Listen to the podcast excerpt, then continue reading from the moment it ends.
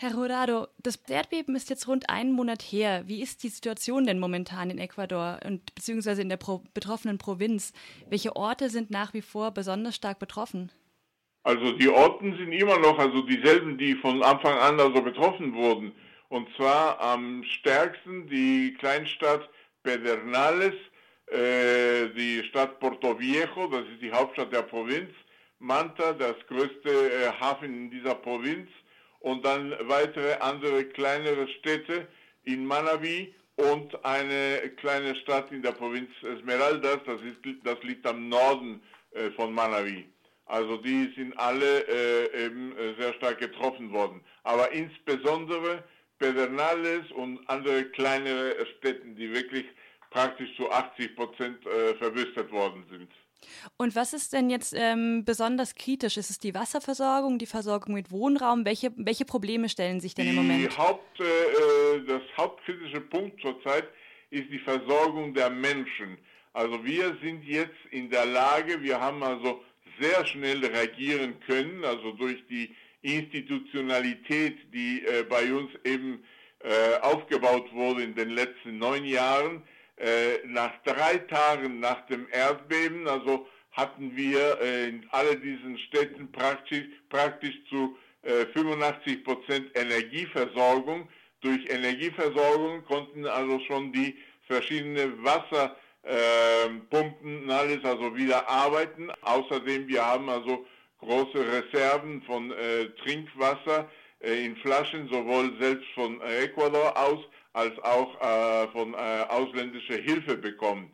Äh, die Leute werden jetzt auch äh, und wurden schon äh, in den, schon in den äh, Anfängen, also wurden schon ähm, mit Lebensmitteln versorgt. Aber was wir jetzt, wo wir jetzt arbeiten, und sehr stark arbeiten, ist bei der Räumung von den verschiedenen Gebäuden und Häusern, die eben kaputt gegangen sind. Die äh, Lagern in den äh, größten Städten sind äh, fertig, äh, sind Zeltenlager aufgebaut worden. Es sind auch wirtschaftliche Maßnahmen im Gang gesetzt worden, um überhaupt also die Wirtschaft also in den, in den Städten, in diesen Städten, in den Provinzen äh, wieder anzukurbeln. Äh, die verschiedenen staatlichen Banken und Finanzkorporationen äh, haben jetzt also Maßnahmen ergriffen, damit äh, die Schulden, einen Freiraum, eine Freizeit gegeben wird, also um die, die Schulden, die dort gab, also äh, äh wieder zu finanzieren und äh, für einen Zeitraum, glaube ich, von sechs Monaten, dass sie nicht mehr bezahlt werden können. Dann gibt es also eine, äh, viele günstige Kredite, äh, um, um den Wiederaufbau zu beginnen. Und äh, es gibt also ein Programm, um die Aufnahme von, äh, von den Obdachlosen in den verschiedenen Familien, äh, die äh, die Häuser noch haben. Und äh, dafür hat man also eine bestimmte, einen bestimmten Stipendium kreiert, also für die Familie, die die Obdachlose eben aufnehmen. Herr Rodade, wenn ich da kurz einhaken darf. Sie haben gerade davon gesprochen, dass äh, die Menschen, die obdachlos geworden sind, bei Familien untergebracht werden sollen, zumindest zum Teil.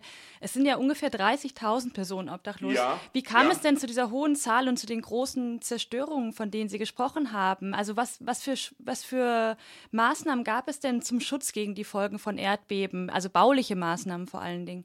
Also leider, das ist eine der der, der Fälle, die äh, eben bemerkt wurden. Die baulichen Maßnahmen also waren sehr, sehr schwach. Äh, die baulichen Maßnahmen, die liegen in den Händen und ist in der, unter der Obhut von den Stadtverwaltungen, nicht, nicht vom Staat selbst, sondern von den Städten. Und äh, äh, aufgrund mangelnder Kontrollen sind sehr viele solche Bauten eben äh, hochgezogen worden, ohne genügende Sicherheiten zu äh, garantieren.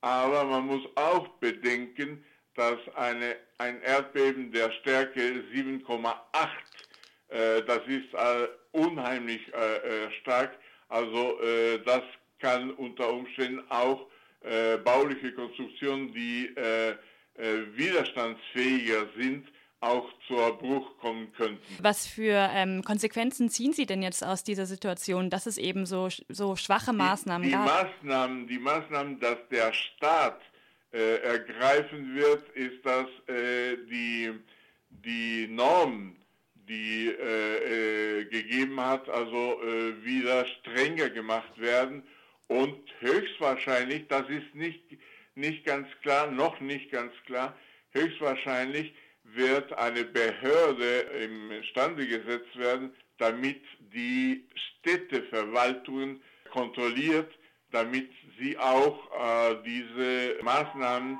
überhaupt äh, mal ähm, äh, in Gang äh, setzen können, äh, weil die Städte, äh, besonders die Städteverwaltungen in, in dem Gebiet also sind sehr schwach oder sehr nachlässig gewesen. Und das ist der Grund, weswegen also sehr viele äh, der Gebäude äh, eben äh, total äh, auseinandergenommen wurden vom Erdbeben.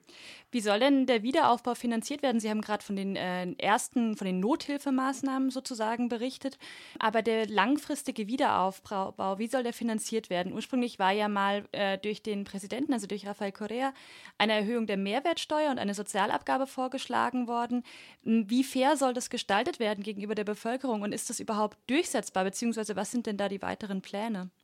Also erstmal also sind äh, mehrere Maßnahmen, die direkt also im Land äh, äh, vom Land also getragen werden, wie zum Beispiel äh, die Erhöhung der Mehrwertsteuer und eine äh, einmalige äh, Ausgabe von einer bestimmter Steuer, also die die ähm, die das ähm, die, die, das Reichtum also zum Ziel hat, also dass die reichsten Leute also das abgeben äh, müssen.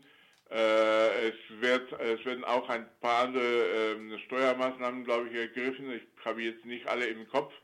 Aber es wird auch äh, finanziert durch äh, ausländische Kredite. Wir äh, haben also parat eine, eine Kreditlinie von vielen von verschiedenen ähm, multilateralen Banken wie von ähm, äh, IDB, das internationale äh, interamerikanische äh, Bank, von der Anden Bank äh, und andere von über 600 Millionen äh, Dollars. Und äh, wir sehen nach für Kredite in vielleicht in etwas weiterer Höhe, um das wieder den langfristigen oder mittelfristigen ähm, Aufbau zu garantieren. In Ordnung. Dann vielen Dank für diese Informationen zur momentanen Lage in Ecuador an den Botschafter Jorge Rodado. Vielen Dank. Ich bedanke mich sehr.